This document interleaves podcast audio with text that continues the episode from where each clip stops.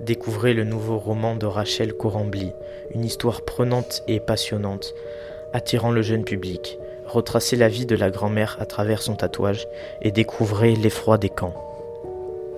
Ce qu'elle voit, ce qu'elle entend ne doit pas la retenir, l'empêcher d'avancer. Mais quand elle aperçoit la forme, de loin, sur le bas à côté de la route, elle devine.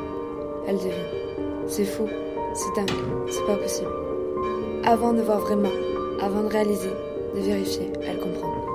Elle ne peut pas accélérer, elle ne peut pas courir, elle en a pas la force. Alors elle continue, lentement, régulièrement, encadrée par deux autres femmes, dans la direction du petit corps qui est sur le dos. Les bras étalés, les jambes nues, la tunique soulevée par le vent laisse apparaître deux jambes maigres. Deux brindilles et le bas-ventre, le crâne presque chauve, pelé. La peau est si blanche que la neige semble seule. Elle se mobilise devant. C'est Mina. Sa Mina. Elle reconnaît le visage. Elle n'est pas là depuis longtemps. La neige ne la recouvre pas entièrement. Elle ne hurle pas. Retrouvez le livre 146 298 dans toutes les librairies sous l'édition Actes Sud Junior.